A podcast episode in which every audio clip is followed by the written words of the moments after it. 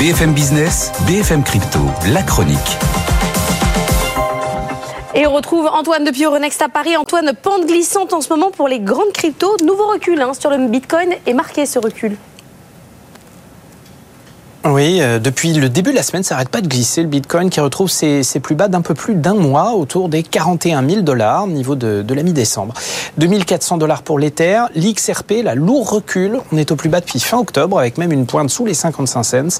Et puis net recul de Solana aussi, qui a bien bien décroché des 100 dollars désormais. Et alors les affaires reprennent hein, du côté euh, des cryptos. Il y a eu une levée de fonds euh, hier, notamment d'une française, Flowdesk. Oui, une nouvelle levée de fonds réussie, 50 millions d'euros en série B.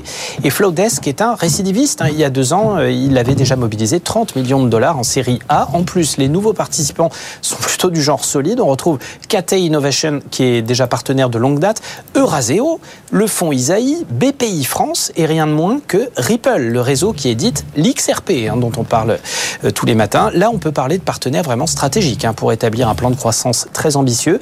Joli tour de table pour Flowdesk, qui en 4 ans seulement est devenu un des principaux, ce qu'on appelle teneur de marché. Un teneur de marché, un market maker, c'est celui qui apporte de la liquidité entre vendeurs et acheteurs en prenant sa marge sur les opérations. C'est le caissier du supermarché, avec une centaine de salariés présents en Europe, évidemment, en Asie et sur le continent nord-américain. Alors ces market makers ne sont pas des noms archi connus, mais Flowdesk est désormais dans la cour des grands de ce business lucratif, dans le top 15 mondial en tout cas, et a comme principaux concurrents des noms comme Virtu Financial, Enigma Securities ou Blue Sky. Il faudra désormais compter sur Flowdesk, qui est en train de devenir sans doute euh, une de ces pépites françaises de l'industrie crypto, qui est en pleine recomposition et où nos majors nationales ont vraiment un coup très intéressant à jouer. Merci Antoine.